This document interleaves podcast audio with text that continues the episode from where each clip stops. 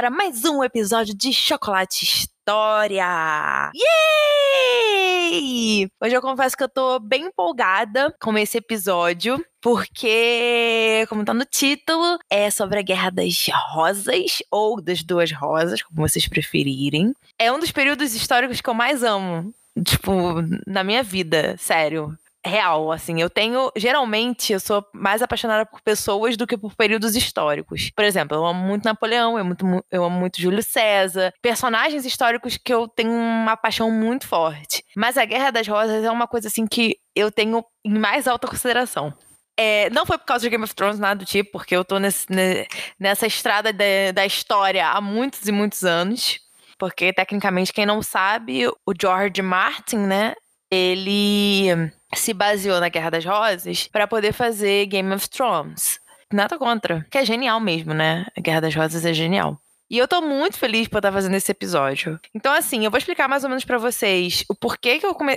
tive essa ideia de fazer esse episódio e o que, que vai acontecer depois. E eu vou falar do chocolate, vou falar algumas coisinhas mais, e aí depois a gente vai pro episódio em si. Primeiro, eu gostaria de falar para vocês assistirem meus audiobooks. Carta já terminou. Os Bradley tá quase no fim também. Então, quem não assistiu, vai, dar uma, lá assistir. É assistir. vai lá ouvir. Tá bem legal. Cada episódio assim mais revelador que o outro. É, eu tô aprendendo os efeitos que tô colocando, então assim, esse é um desafio para mim, mas um desafio muito, muito bom, muito bom. Como é também fazer isso aqui, eu amo fazer, então assim. Então se você gosta de mim, quer conhecer mais um pouquinho sobre Giovanna, vai escutar meus audiobooks. Geralmente eu posto os Bradley toda terça. Às vezes, tipo, no carnaval eu postei no fim da semana, porque carnaval com a confusão mas geralmente eu posto toda terça. Já tá acabando, aí a gente vai começar outros e outros, então vai ser bem legal. E também foi muito por causa dos meus audiobooks que eu resolvi fazer logo o episódio sobre a Guerra das Rosas. Porque eu tô querendo fazer alguns episódios especiais sobre as mulheres Tudors. Em vez de eu falar da dinastia Tudor através dos homens, tipo Henrique VII, Henrique VIII e tudo mais, eu vou falar sobre as mulheres Tudors. E ninguém mais, ninguém menos, para começar falando disso, seria a fundadora do estudo, de certa forma, né? A mãe do Henrique VII. Só que para eu falar dela, vocês precisam entender um pouco o que foi a Guerra das Rosas, né? Porque eles vêm, o estudo vem dali. Então eu resolvi fazer o episódio sobre a Guerra das Rosas logo, porque eu ainda não terminei os reis Plantagenetas, né? Tipo, tecnicamente é para terminar os reis Plantagenetas para depois fazer a Guerra das Rosas. Só que eu não terminei. Então eu resolvi fazer a Guerra das Rosas para poder falar sobre as mulheres Tudors e eu quis focar agora um pouco no lado feminino, também muito por causa dos meus audiobooks, que é uma parte da história que eu amo muito, é mostrar as mulheres fortes, agentes que existiram na história. Os meus livros são basicamente assim também. São mulheres que são as principais e são mulheres agentes e dentro, dentro da história delas, elas têm força, elas correm atrás do que elas precisam.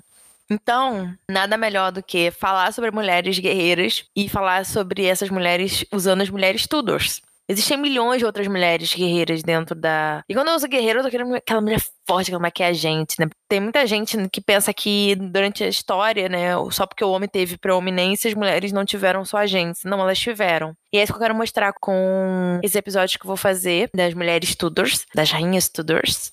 E também para incentivar vocês também a escutar meus audiobooks, porque eles realmente são muito nessa pegada. Mulheres fortes, mulheres que correm atrás, que elas amam e do que elas querem. Então, se você vai gostar desse tema, você também vai gostar dos meus livros e não deixa de ir lá assistir.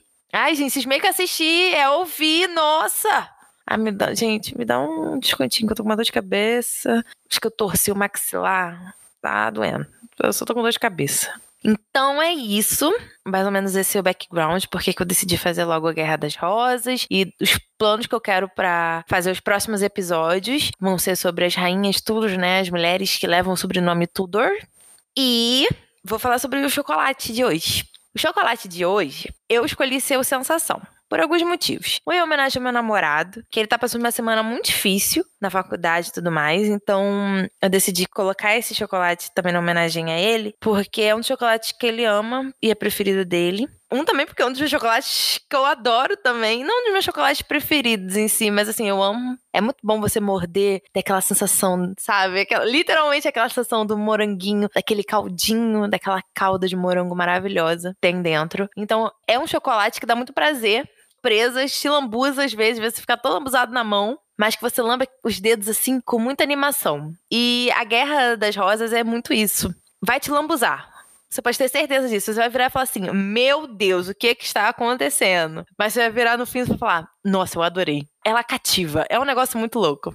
Então, se você não entendeu de primeira, escuta mais uma vez. Eu tenho um pedido a fazer para vocês. Quem tá escutando, gente, por favor, vai no, no meu Instagram, ou no Facebook, Elizabeth Margot. Elizabeth é com TH e o Margot é com T mudo no final, Margot. E aí no Instagram tem um underline no final. Por quê? Eu fiz a árvore genealógica de cada ramo da, de família que tá na Guerra das, das Rosas. Então, assim, seria legal vocês irem escutando e se surgir alguma dúvida, até durante o episódio mesmo, olhar na postagem. Porque eu coloquei a fotinho, coloquei o nome embaixo. Talvez assim fique mais claro, de uma forma um pouco mais visível. Então, sentiu alguma dúvida, volta um pouquinho o episódio, vai lá no Instagram ou no Facebook e olha a árvore genealógica. Ah, tô falando da casa Lancaster. Tá, falou da Casa Lancaster, falou quem é esse aqui? Ah, esse aqui, aí eu vou ter lá a fotinho e o nome dele, tá? Porque realmente é complicado, é muito nome, é muito acontecimento. Eu vou resumir muito. Eu não vou falar aqui nome por nome, uh, geração por geração, acontecimento por acontecimento, de certa forma. O meu intuito nesse episódio é mostrar as casas que estavam envolvidas no conflito, que era a casa de Lancaster, a casa de York e a casa Tudor, no fim a ligação delas, né, do porquê que uma estava reivindicando o trono, porquê que eles estavam lutando, e mostrar os acontecimentos de uma forma um pouco cronológica, para vocês entenderem. É basicamente isso. Porque se eu for falar, tipo, sobre cada batalha, sobre, ah, entra rei, sai rei, entra rei, sai rei, vai se, se tornar confuso, de verdade. Então, qualquer coisinha, pausa o episódio, volta um pouquinho, vai lá, olha um pouco a árvore genealógica, que tá lá. Eu coloquei até fotinho, que pra quem é mais visual, tem até uma fotinho lá. De verdade. E então, eu voltando a falar do chocolate. Então, esse chocolate, ele vai dar essa sensação. Porque o chocolate é a sensação. de que você vai se lampuzar, você vai ficar meio perdido, tipo, ai meu Deus, tô toda lampuzada, mas depois você fala, hum, valeu a pena, porque foi muito bom. E é isso que a Guerra das Rosas passa pra gente, de verdade. Então eu vou pedir então para você. Já falei do, dos meus audiobooks, já falei do background. Então eu vou pedir por último, para quem também não me segue lá no Instagram, no Facebook, vai lá Elizabeth Margot, no Instagram Elizabeth Margot underline, e no Facebook é só Elizabeth Margot. Gente, eu falo isso pra vocês, é que realmente, assim, é um lugar onde dá para tirar dúvidas, onde eu posto todo episódio, eu posto capa do episódio lá, para vocês verem até com mais zoom, né, de certa forma. Posto fotos, posto alguns, algum, tipo, algum mapa, alguma coisa sobre o episódio. Então, assim, sentir alguma dúvida, quis ver alguma foto, alguma coisa, no Instagram e no Facebook tem isso. Eu, eu faço posts especiais para cada episódio. Então, e vai estar sempre a capinha lá do episódio, então vocês não vão se perder. Então sempre é bom dar uma olhadinha lá, qualquer coisa. Ai, queria ver a cara dessa pessoa aqui que ela falou tanto. Vai lá dar uma olhada que tem. Eu devo ter colocado lá a fotinho e tudo mais, ok? Então é isso. Agora vamos para o episódio. Então vamos começar. Primeiro a gente tem que falar, para entender um pouco, do porquê que se chama Guerra das Rosas. Primeiro de tudo, que nome de guerra Guerra das Rosas, Guerra do Valongo, um exemplo, que não existe, tá? São, geralmente são nomes dados posteriormente ao acontecimento. Por exemplo, Guerra de Waterloo, sabe? Geralmente os nomes de guerra são dados ao local onde ela aconteceu. Tipo, Waterloo aconteceu perto da cidade de Waterloo. Mas, às vezes, quando elas não têm local específico, elas recebem um nome mais geral. E a Guerra das Rosas entra nesse aspecto. E esse tipo de guerra, geralmente, ela. O nome dela é dado muito depois. E não foi diferente aqui. O que é explicado, né, para ser o nome Guerra das Rosas, primeiro é referente aos emblemas dos ramos né, familiares que estavam envolvidos na guerra. O emblema da família Lancaster, da casa de Lancaster, emblema da, da casa de York e tudo mais. Então, assim, qual era o emblema delas? Eram duas rosas, no caso, a rosa vermelha e a rosa branca. A rosa vermelha sendo a rosa de Lancaster e a rosa branca sendo a rosa de York. Uma adena que tem que dizer, os eventos das guerras elas não aconteceram no ducado de Lancaster nem no ducado de York. Guerra travada aconteceu por toda a Inglaterra elas só levam o nome, né, de a casa de Lancaster, a casa de York, que eram o nome dos títulos do duque de cada ramo familiar dali. Mas não significa que ah, aconteceu Lancaster, porque existem, né, o condado de Lancaster e o condado de York. Isso não aconteceu nesses condados. Porque realmente, às vezes, pode gerar esse tipo de dúvida. Tipo, ah, então aconteceu nos condados. Não, não aconteceu. Aconteceu por toda a Inglaterra. A gente pode chamar de uma guerra civil, entende? A Guerra das Rosas. Então, voltando. É, o nome mesmo passou a ser usado, né? O Guerra das Rosas passou a ser usado a partir do século XIX após uma publicação, mais ou menos em 1829, de Anne of Gerstein, Gerstein, eu não sei se está certo, tá, o nome é bem complicadinho, de Sir Walter Scott. o Scott ele publicou esse livro e ele chamou de Guerra das Rosas, o acontecimento, essa, esse período. Mas da onde que ele tirou isso, né? Diz, né? Ele se baseou na peça do Shakespeare, chamada Henrique VI, especifica exatamente onde ele se baseou para poder tirar o nome Guerra das Rosas, que foi na parte 1 da peça, no ato 2 e na cena 4, que acontece nos jardins da igreja do templo. E ali tem vários nobres e um advogado, e eles vão escolher rosas vermelhas ou rosas brancas para mostrarem sua lealdade ou à facção Lancasterana ou à facção Yorkina. Então, assim, ah, se você é Lancaster, escolhe a vermelha. Se você é iorquino, escolhe a branca. Então, a partir disso que o Scott chama de Guerra das Rosas. E o nome pega. O nome pega e eu acho que é o nome muito correto para se denominar esse período. Acho que não tem. que casou mais do que qualquer outro. Acho que foi esse, assim. Eu realmente amo desse nome. Eu amo desse período, de verdade. Então, olha só. Mas também a gente não pode. Tipo, ah, então eles não usavam a, as rosas, Giovana, tipo, no período da guerra? Não, usavam sim. Era de fato deles. Por exemplo, os Yorks já usavam a rosa branca na, no período, lá no conflito já era uma, uma identificação de Lancaster, a rosa vermelha. Só que eles não usavam tanto, ela só foi mais introduzida no fim da guerra. Só que os yorkistas já usavam sim a rosa branca de forma bem enfática durante o período. E aí, por fim, né, quando a gente vê as duas unidas, né, no período Tudor, a rosa vermelha e a rosa branca unidas, isso tem lá no, no post do Instagram, vai simbolizar o quê? Que as duas casas elas estavam unidas, de fato. Agora que a gente já entendeu por que, que se chama Guerra das Rosas, vamos falar sobre os ducados, né? Sobre as casas que ficaram envolvidas no conflito, para aí depois falarmos sobre o conflito de fato. Então, gente, esse seria o momento para você ir lá no Instagram pegar a postagem para a gente poder trabalhar junto a árvore genealógica. Nós vamos entender agora de onde surgiram a casa de Lancaster e a casa de York. Todas elas são ramos da dinastia Plantageneta. Caso você não conheça a dinastia Plantageneta, eu aconselho você a escutar o segundo episódio do podcast. Literalmente, de todos os episódios da vida do mundo postados aqui, você vai desce, desce, desce, desce, desce. Tem o primeiro episódio, o segundo, que fala sobre Henrique II. Ele é o fundador da dinastia, um dos homens que eu mais adoro também dentro da história. E eu falo muito sobre a dinastia Plantageneta, porque é uma das minhas dinastias preferidas. A monarquia inglesa é uma das minhas monarquias preferidas, se não a preferida, né? Então, lá eu falo tudo sobre ela. Se você quer entender um pouquinho mais sobre a dinastia Plantageneta, segundo episódio de Chocolate História. E aqui nós vamos falar sobre Eduardo III. Eduardo III foi o rei de 1327 a 1377. O rei inglês, 1327 a 1377. Ele teve vários filhos, mas nós vamos focar só em três filhos nesse momento. O mais velho, que era Edward também, chamado de The Black Prince, ou Príncipe de Gales, que era o, o título do herdeiro ao trono. O John de Gaunt, que foi chamado de Duque de Lancaster. E o Edmundo de Langley. E depois foi chamado de Duque de York.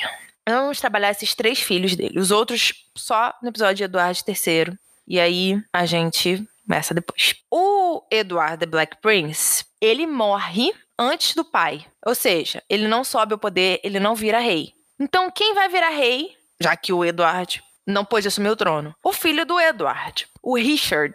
Então, quando o avô, Eduardo III, morre, Richard sobe ao trono como Richard II, reinando entre 1377 a 1399. Richard não deixou filhos. A gente vai chegar lá.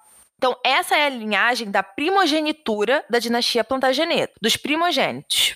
Aí nós vamos pegar o John de Grant. Ele é o segundo filho homem, né? Chega à vida adulta e tudo mais, do Edward. Como o, o, irmão morreu, mas deixou um filho, ele não tinha direito ao trono, continuou sendo duque de Lancaster. Então, o John de Grant, ele foi duque de Lancaster e ele viveu do período de 1340 a 1399. Então, ou seja, ele morreu ali no, no períodozinho ali do sobrinho, do Richard II.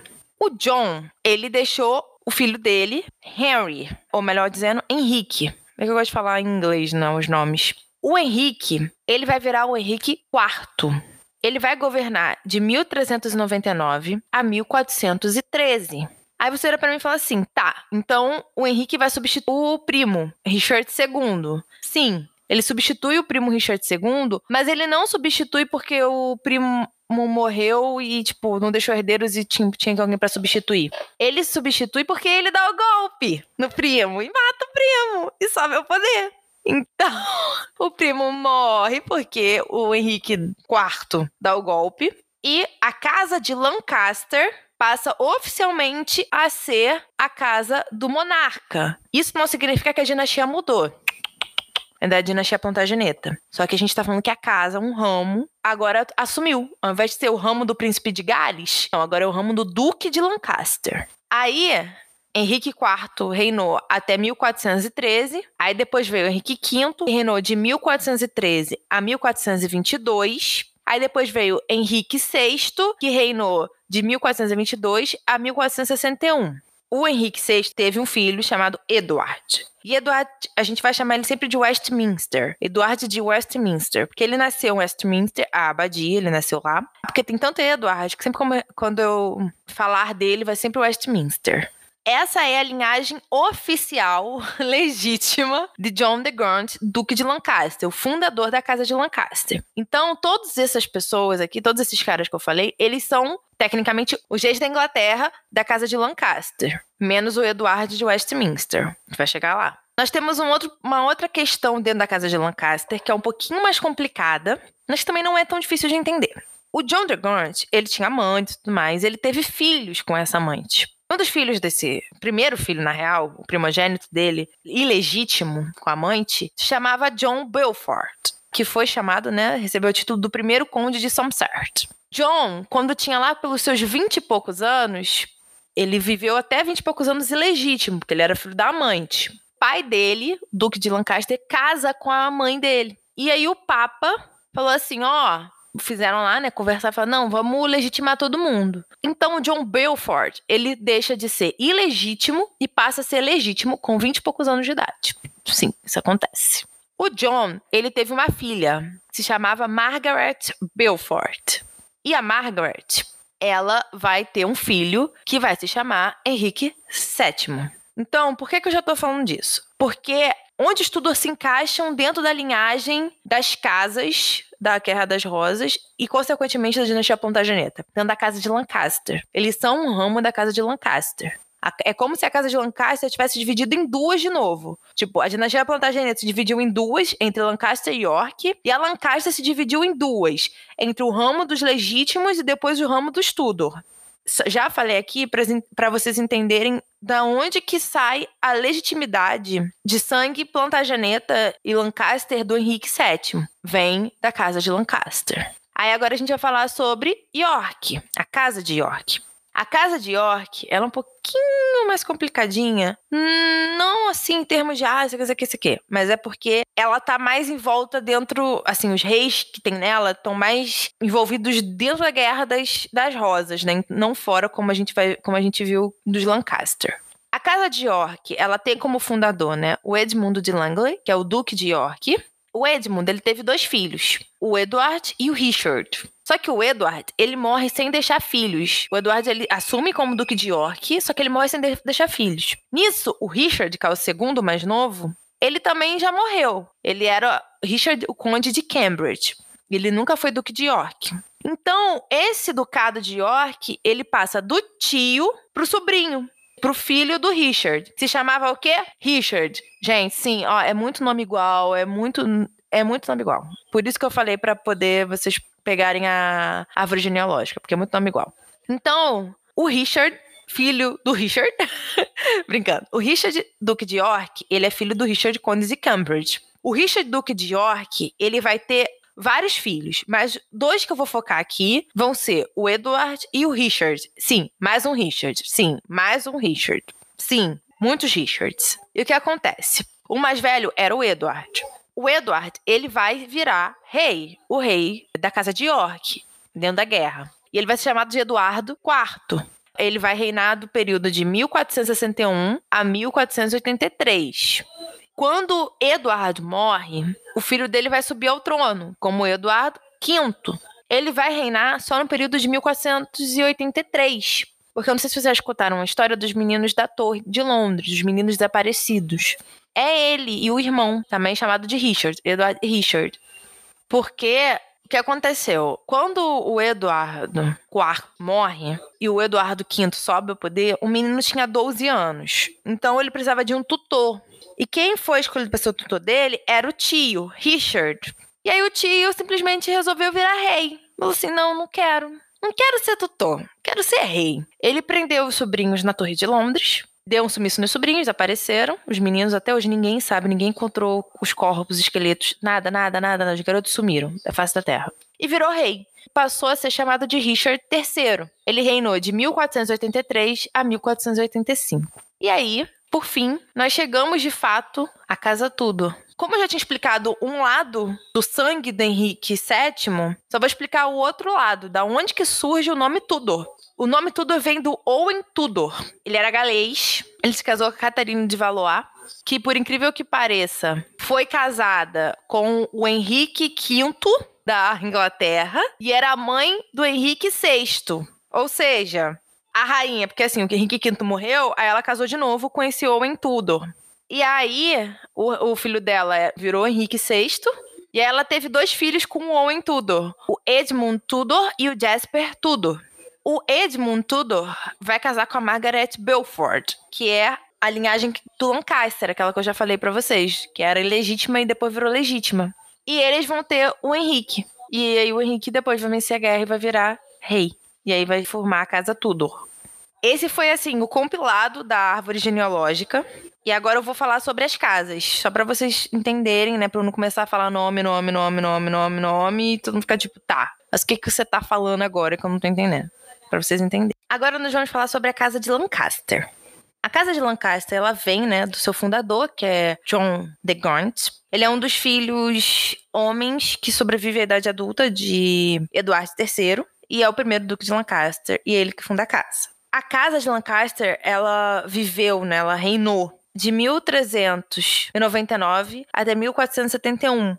O argumento para os Lancasters estarem no poder é simplesmente pela primogenitura masculina onde todos os homens que nasceram antes do John de Grant, né, já tinham morrido, ou seja, do Black Prince, todos os outros filhos que poderiam ter existido já tinham morrido. Ou seja, o filho que tinha ali a família, né, o ramo que existia e que eram o mais velho, que mantinha a primogenitura, eram os Lancaster. Então, eles que deveriam estar no trono. Era esse o argumento da família Lancaster para estar no trono, a primogenitura. Ou seja, ah, o Black Prince morreu, o Richard morreu, não sei quem morreu, só sobrou o ramo, a linhagem Lancaster, que é o ramo mais velho de todos, e é nós que vamos ficar porque nós somos os primogênitos vivos, né, os mais velhos vivos. Esse era o argumento dos Lancasters já afirmando aqui, né? Os Lancasters são plantagenetas, assim como os Yorks e assim como os Tudor, mas aí tudo a gente vai chegar lá. Mas a ideia também é mostrar que eles são plantagenetas, mas nem todo plantageneta é Lancaster mas todo Lancaster é Plantageneta. Porque a dinastia Plantageneta, vocês, se vocês perceberem, eu tô sempre chamando de casa, ramo, família. Eu nunca tô chamando dinastia Lancaster, dinastia York, dinastia não sei o quê. Porque, de fato, são ramos de uma mesma dinastia que estão brigando entre si que é a dinastia Plantageneta. Então não há uma cisão, não é uma formação de uma nova dinastia quando os Lancaster sobem ao poder.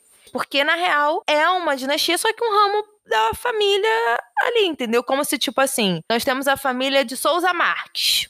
E aí, todos se chamam Souza Marques. Não, melhor. Nós temos uma família de Souza Marques Plantageneta. Todos chamam Souza Marques Plantageneta. Só que agora tem um ramo da família que é Marques Plantageneta, só o Marques. Mas só que eles continuam tendo Plantageneta no nome. Ou seja, eles ainda fazem parte da família. Só que eles têm um novo nome e uma nova linhagem. Mas eles ainda são parte da família principal.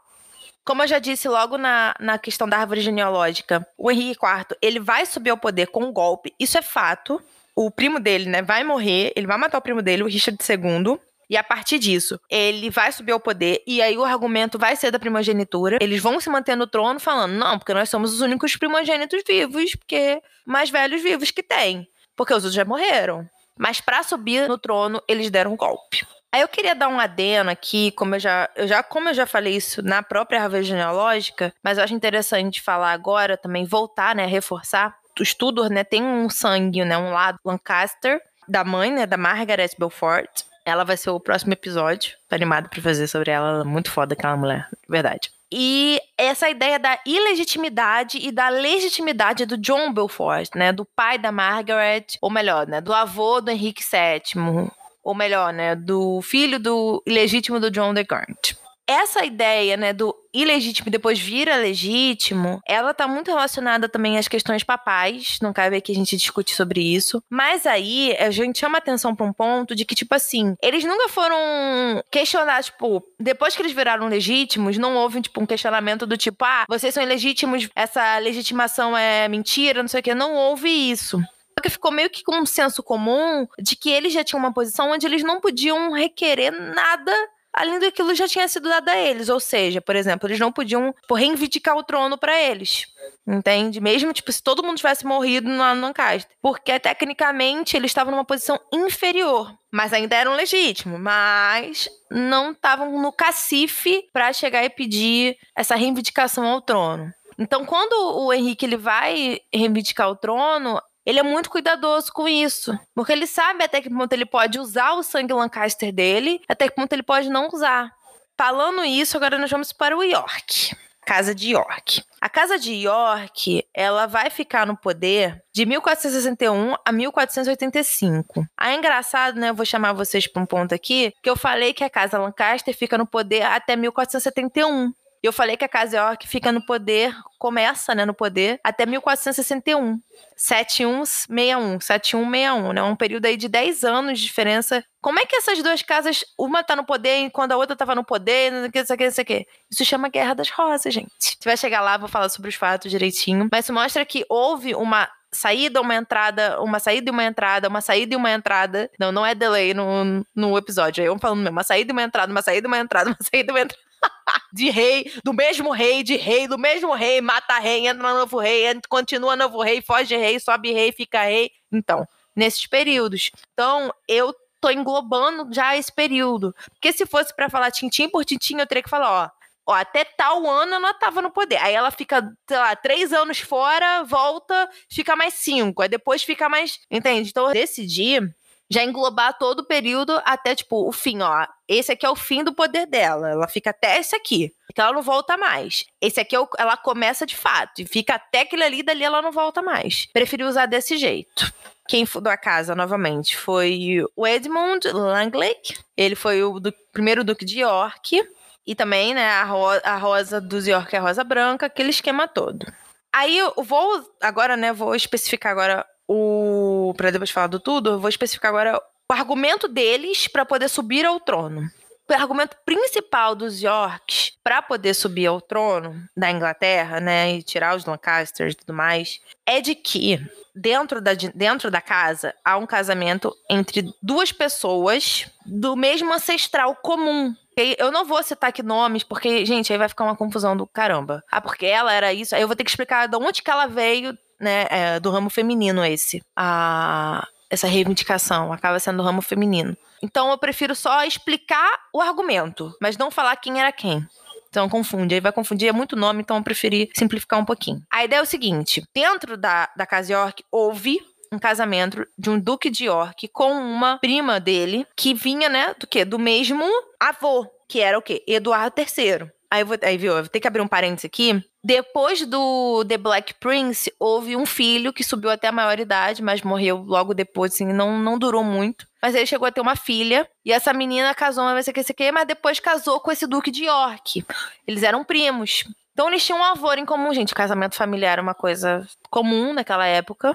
Eles eram primos, o Papa autorizou, né? E eles chega, eles casaram. Então o argumento dos Yorks era: nós temos um ancestral em comum dos dois ramos, tanto do ramo masculino quanto do ramo feminino. Então, nós temos mais direito de estar no trono que vocês. Até porque a, a, nossa ancestral feminina, ela vem, né? Um dos ancestrais, né? Consequentemente, a do ramo do lado feminino, da mãe, né? Ela vem de um filho mais velho ao John de Grant, ao Lancaster. Então, tecnicamente, os York estariam na frente. Mesmo o Duque de York, né, o primeiro Duque de York, o Edmund Langley, sendo o filho mais, sendo o filho mais novo, sendo filho depois do John de Grant. Então, enquanto os Lancaster usam a primogenitura, né? Tipo, ó, não tem mais ninguém vivo na, na nossa frente. Agora só nós somos os mais velhos da linhagem, somos a, os primogênitos. O York fala assim: olha, tá bom, vocês podem até ter seus mais velhos vivos. Só que nós temos na nossa, na nossa ancestralidade um ancestral em comum. Que é, o, que é o avô, temos o mesmo ancestral em comum, que é o Eduardo III. Então nós temos mais direito que vocês. É esse argumento que os Yorks vão usar. E por fim, vamos falar da casa Tudo, ou da dinastia Tudo. Não posso negar que os Tudor viraram uma dinastia. Eu sou do ramo que fala, né, que torce meio o nariz para isso, considera os Tudor uma parte plantageneta. Para mim, a dinastia Plantageneta vai até a Elizabeth I, né, que foi a última monarca Tudor, para depois começarem os Stuart e tal. Porque para mim, de fato, não há uma quebra na linhagem, mas a gente não pode negar que a importância que eles tiveram na Inglaterra foi tão grande que tirar o status de dinastia e colocar só como uma casa já não vale mais para os Tudor. Apesar de eu achar que eles são, sim, de fato, um ramo da dinastia Plantageneta. Mas ainda assim eu vou, vou dar devido crédito a todos eles. Eles são uma dinastia. O estudo ele tem essa origem galesa, que é vinda através do Owen Tudor. É, o Owen Tudor, ele foi o guarda-costas da rainha viúva Catarina de Valois. Aquilo que eu já expliquei lá na árvore genealógica, né? Ela era casada com Henrique V, o cara morreu, ela virou rainha viúva, se envolveu com ele, casou com ele, teve dois filhos, esses dois filhos, naquele né? esqueminha todo que a gente já falou. Há uma boa relação entre o Henrique VI e os meio-irmãos deles, que são o Edmund, que se tornou conde de Richmond, e o Jasper. A Margaret, é, já entrando também um pouco na história do Henrique, do Henrique VII, ela casou, ela tinha 13 anos, gente, sem brincadeira. Ela deu à luz com 14, ela tinha acabado de completar 14 anos. O Henrique, né, o filho dela, o único filho que ela teve na vida toda. O, o Edmund, né, o marido dela, não viu o Henrique nascer, ele morreu. E quem ficou cuidando muito dele foi o, o, tio Jasper. Muito do Henrique foi o tio Jasper. Enquanto a Margaret saiu pro mundo pra, tipo, casou de novo e foi tipo, correr atrás dos interesses do filho dela. Porque ela sabia que se não fosse ela. Mas aí a gente vai falar isso no episódio seguinte. Então, se você ficou curioso para saber a história da Margaret e tudo mais, escute o próximo episódio de Chocolate Story. Aí voltando aqui, né? Falei mais ou menos como que ele vai, como é que vai fazer né, essa ligação toda os Tudor, né? Eles reinaram desde 1485 até 1603. É coisa pra caramba, gente. Coisa pra caramba. Foi uma dinastia muito, muito, muito importante. E se vocês quiserem saber mais, escutem mais próximos episódios. Estou animada para fazer. Aí um ponto aqui muito, muito importante, né? Que como eu já, tô falando, já falei dos York, já falei dos Lancaster, é como que os Tudor vão reivindicar esse trono. Como é que eles vão subir ao trono, né? Que eles vão, qual é o motivo? Fala assim, ah, por isso que eu estou subindo ao trono. É, é diferente. Todo mundo fala assim, ah, ele vai usar o ramo Lancaster dele. Ele não vai fazer isso. Lembra que eu falei que ele que esse ramo acaba não tendo muita prerrogativa para pedir, reivindicar o trono e tudo mais, muito porque essa questão da que era ilegítimo virou legítimo e tudo mais. Então, ele vai usar, o Henrique VII vai usar o direito de conquista para subir ao trono da Inglaterra. Quando ele vai, quando ele derrota Richard III em campo de batalha, ele usa o direito de conquista para poder virar rei. O que seria o direito de conquista? O direito de conquista é nada mais nada menos do que um direito de propriedade que é legitimado através da, da vitória em batalha. Ou seja, ele vai ter direito de propriedade sobre aquelas terras, que eram terras do quê? Eram terras, era o rei da Inglaterra, o rei da Inglaterra, porque ele venceu o rei que era o dono daquelas terras, da Inglaterra, batalha. Simples assim. Esse direito era usado, gente, até a Segunda Guerra Mundial. Tem brincadeira, né? entre esse período entre guerras, primeira e segunda, esse direito de conquista era usado até mais ou menos naquela época. Mas acaba entrando em desuso e tal. E é assim que o Henrique VII sobe ao poder. Que a casa tudo sobe ao poder, usando esse argumento: direito de batalha. Simples, básico, limpo, fácil de, de manejar, fácil de lidar, fácil de argumentar. Melhor que isso, impossível. E aí, um ponto aqui interessante, né? É que o Henrique, dois pontos aqui para mostrar como que os estudos vão fazer esse manejamento de unir as casas, é que, um, ele vai casar com a filha do Eduardo IV, a Elizabeth de York. Porque, tecnicamente, como... aí ele usa o sangue dele, entendeu? Aí ele vai falar assim, como eu sou Lancaster, eu caso com a, com a Elizabeth de York, que era filha do Eduardo, que já tinha falecido e tudo mais, porque assim a gente vai unir as duas famílias. Eu com meu sangue de Lancaster, ela com sangue de York, nossos filhos vão ter os dois sangues, a gente uniu e acabou com a guerra. Então, olha, presta atenção. Para subir ao poder, ao trono, ele usa um argumento. Um argumento muito mais conciso e muito mais limpo que qualquer outro. Ele não vai usar argumento de sangue, sabe? Ele vai usar argumento de batalha. Te venci, ganhei, isso aqui agora é meu. Para legitimar o poder dele e dos filhos dele, e aí acabar com as disputas internas de facções, ele vai trazer para ele o peso do, da dinastia Lancaster, que já tinha acabado, de fato, porque todos aqueles descendentes daquele ramo, né, que eu falei, ah, o ramo dos legítimos que viraram reis e tudo mais, que parou lá em Edward Westminster. Então, todo, todo mundo já tinha morrido ali, não tinha mais ninguém. Ele era o único que tecnicamente tinha o sangue Lancaster. Falou assim: então, vou usar isso a meu favor. Ela tem o sangue York. Vamos unir, que agora vai estar tá tudo junto. Com um novo nome. Por isso que as flores, né? Por isso que as rosas acabam sendo unidas. Então, ele usa para se legitimar o discurso que gerou a guerra e para se colocar acima das disputas de poder internas, ele, ele usa justamente esse discurso. Mas para chegar ao trono, ele usa outro, que é o discurso de guerra, o discurso do direito para entender que, dentro daquela situação que ele estava, dentro da, da Guerra das Rosas, se usar de apenas um discurso, se usar de apenas uma linha, não, não ia funcionar. Porque a gente já tinha visto isso né, ao longo dos anos, ele já tinha visto isso ao longo dos anos. Sentido que usar ah, só o argumento do sangue, isso não tá funcionando. Então a gente pode dizer que o Henrique VII usou dois discursos para subir ao trono e para se legitimar lá, para legitimar o estudo.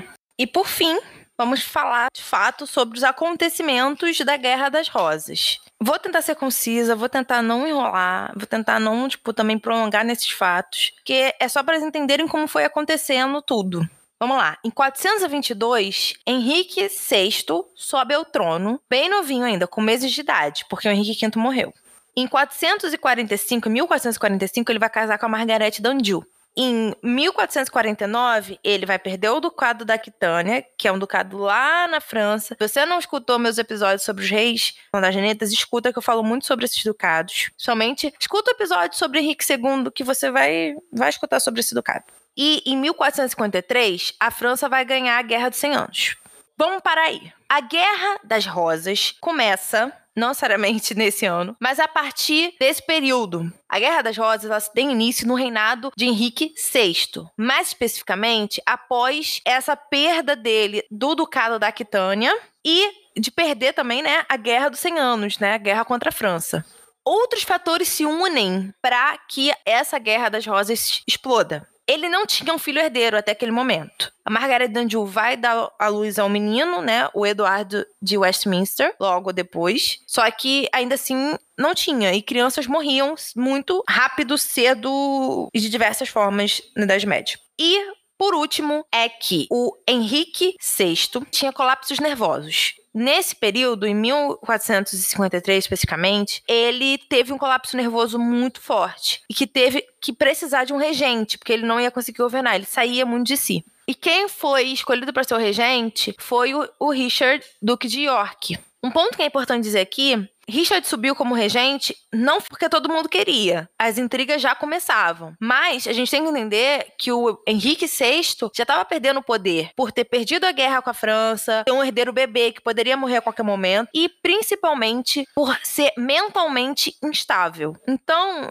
cara, como é que a gente vai confiar num rei assim? Então acaba que o poder rival, a casa rival, acaba tomando uma certa prominência nesse período, que tecnicamente era a casa de York. Em 55, em 1455, 1565, o Henrique VI, ele volta a governar e expulsa o Richard de York. E aí que o negócio todo explode. Vai ocorrer a primeira batalha da Guerra das Rosas. Essa batalha vai ser a batalha de St. Albans e o York vai vencer. O lado York vai vencer. E aí o que, que ele faz? Ele não vence e vira o rei. O Richard de York, né? O, o Richard Duque de York vence. Fala o seguinte: tá bom, olha só, eu venci, vou te deixar no trono. Só que quando você morrer, eu vou ser o seu sucessor. Ou eu, ou os meus filhos. O seu filho não é mais o príncipe de Gales. Eu vou ser agora. Então, o Edward de Westminster, né? O filho do Henrique VI, ele vai perder o status de príncipe de Gales pro Duque de York, que venceu a batalha e virou príncipe de Gales, porque esse foi o acordo quando ele venceu a batalha. Aí, o que acontece? A Margaret Danju não gostou nada daquela situação. Meu filho não vai ser mais rei? Que merda é essa? Tá maluco, né? Puta que pariu. Então ela simplesmente começa a recrutar exércitos e vai lutar. Ela começa a perder muita batalha, mas ela tem uma influência política muito forte ainda dentro do governo, tecnicamente, né? Porque a gente tem um rei instável mentalmente. Então, quem governa por esse rei instável? Ela, né? Tecnicamente é ela. Apesar dele estar tá tecnicamente sã, o Henrique VI, a gente sabe que talvez não era tão sã assim. E aí, ela consegue fazer com que o parlamento declare o Richard, Duque de York, como um traidor. E fazendo isso, ele tecnicamente não vai ter mais direito ao trono. Por fim, em 1460, a Margaret Danju consegue vencer o Richard, Duque de York, e aí ela o executa por traição. Ou seja, Richard, Duque de York, eliminado. Quem vira o próximo Duque de York? Edward. Entrando num parêntese aqui, nesse período todo, os Yorks conseguiram prender o Henry VI, né, o Henrique VI. E ele estava prisioneiro. Se não fosse a mulher dele, ela consegue a guarda dele novamente, consegue resgatar ele. O cara continua prisioneiro o resto da vida. Aí, em 1461, o Eduard, né, o novo Duque de York, derrota os Lancasters e vira rei. Aí ele vira rei, ele se coloca como rei. Ele tem um aliado chamado Warwick, que é um, um nobre que vai ajudá-lo a vencer várias batalhas, várias guerras. E é o que acontece? Nesse período, a Danju, a Margaret Danju e o filho dela, né, o Edward de Westminster, fogem para a França, metem o pé. E o Henrique VI volta a ser preso na Torre de Londres. O cara praticamente passou o rolê todo preso. Aí tudo bem, a gente vai, passa os anos, papapá. O Eduardo, né? O Eduardo IV, que virou rei, casa, tem filho pra caramba, com a Elizabeth Woodville. Não, tudo bem, até aí, pá. Em 1468, o Warwick, que ele lá que era aliado dele, vai se revoltar contra o Eduardo IV. Por quê? Porque ele não estava bem com a família da esposa do Eduardo IV, né? Com a família da Elizabeth Woodville, dos Woodvilles. E aí ele revolta, tá foda-se e se revolta contra o Eduardo. E para onde que ele vai? Ele vai para França fazer aliança com a Margaret d'Anjou, que ainda tava na França fugida. Aí a filha do Warwick casa com o Eduardo de Westminster para poder fechar a aliança, né? Normal isso acontecer. E o Warwick volta pra Inglaterra e derrota o Edward. Quarto. Aí o Edward mete o pé. Quem foge aí é o Eduardo. Ele foge pra Borgonha. Aí nisso, né, em 1470, mais especificamente, o Henrique VI, que estava preso lá na Torre de Londres, o tempão, tempão, quase 10 anos, volta ao trono como rei, né? A Margaret de volta, o Eduardo Westminster volta, nananã.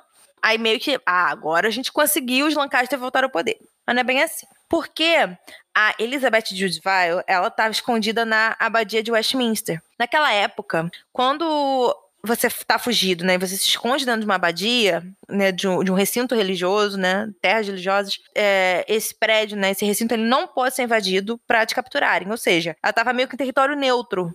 Então, ela fica lá escondida. E ali ela dá a luz. Ela tava grávida. Ela dá a luz ao filho homem do Eduardo IV que é o Eduardo, né? O outro, gente, é muito Eduardo, desculpa, que vai se chamar Eduardo e aí consequentemente depois Eduardo V. E aí, em 1471, o Eduardo IV volta. Eu não vou deixar minha mulher presa numa abadia com meu filho, herdeiro, lindo pra caramba. Volta. Ele volta pra Inglaterra com o exército da Borgonha, o exército borgonhês, tá? E ali ele passa o rodo, derrota todo mundo, inclusive o Warwick, que morre em batalha. E volta a ser rei prende a Margaret Danjou na Torre de Londres. O Henrique VI é assassinado, tadinho. O cara passou mais tempo preso que outra coisa. Não sabe, não sabia nem que dia era, porque é todo, todo estabilizado mentalmente. É assassinado e aí os Yorks voltam ao trono novamente. Ah, um ponto. O Eduardo de Westminster também já, já, já foi pra Escucuia também, já morreu também. Em 1483, o Eduardo IV morre, e aí o seu filho, de 12 anos, o Eduardo V, vai subir ao trono. Aí aquilo que eu já comentei. O tio, que seria o guardião, ele não decide não ser mais o guardião do menino. Falou: não, quero virar rei com né, o suporte do parlamento, declara os dois filhos de Eduardo IV ilegítimos. Como assim, Giovana? Então, porque o casamento do Eduardo e da Elizabeth Woodville foi meio duvidoso. Por quê? Ela já tinha sido casada, ela era viúva, e eles casaram numa capelinha, tipo, no meio do nada, meio que fugidos e tudo mais. Assim, ele apareceu com ela na corte, assim, ó, casei, tô com ela aqui, é isso aí. Então, o casamento nunca foi bem quisto no meio da corte. Então, assim, quando o rei morre, meu filho, os ratos fazem a festa. Então, assim, o cara morreu, ah, agora a mulher é ilegítima, os filhos tudo é ilegítimo, agora eu viro rei. É tipo isso, entendeu? E foi isso que aconteceu. Os meninos foram levados para a Torre de Londres e desapareceram da história para sempre, forever. Richard, que era o irmão do Edward IV, vira rei como Richard III, vai governar até 1485 e aí, o grande X da questão. Como que o Henry, vai virar Henrique VII, vai conseguir movimentar forças para derrotar o Richard? Então, olha só. Como a gente já viu, os Lancaster já foram pra Escocuia. Foi todo mundo pra Escocuia. Foi todo mundo pra Escocuia, todo mundo morreu. Ficou, foi os Yorks. E ainda tendo problemas internos. Tio matando sobrinho. O Henry, vai virar Henrique VII, ele, com esse sangue Lancaster, atrai os antigos apoiadores Lancasters para ele. Ou seja, a causa lancasteriana, lancastriana, vai pro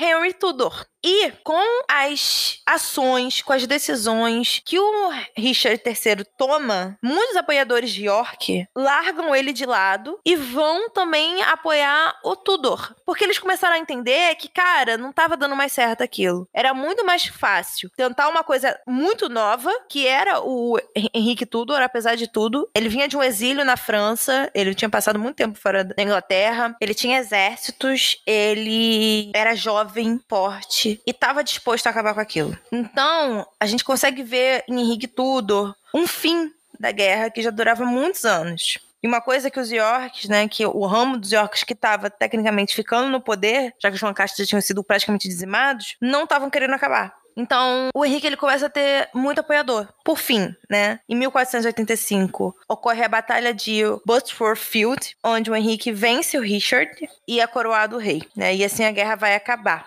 E aí o interessante é voltar, né, a entender que as duas facções acabaram ficando felizes com isso. Muito porque o Henrique casou com a Elizabeth de York e também porque ele, ele assumiu esse lado Lancaster dele. Ou seja, ele conseguiu se mostrar um ótimo candidato, tanto pro lado York quanto pro lado Lancaster. E ele sabia disso. Então, o que ele resolve fazer? Unir as duas coisas. Usar isso como parte do seu próprio discurso para poder legitimar a sua coroa, o seu reinado, né? o início dessa nova dinastia, tudo que ainda assim tem traços e raízes nos Yorks e no Lancaster e consequentemente nos Plantagenetas, que é a rosa. Então, a Guerra das Rosas acabou virando uma rosa só e com ela uma nova dinastia surgiu. E essa nova dinastia se chama Tudor. E os próximos episódios vão ser exatamente sobre isso, mas na visão feminina. Eu espero que vocês gostem. E eu espero que vocês tenham gostado desse episódio. Gente, qualquer dúvida, qualquer pedido, qualquer coisa, falem comigo no Instagram no Facebook, tá bom? Um beijo grande, fiquem com Deus e tchau!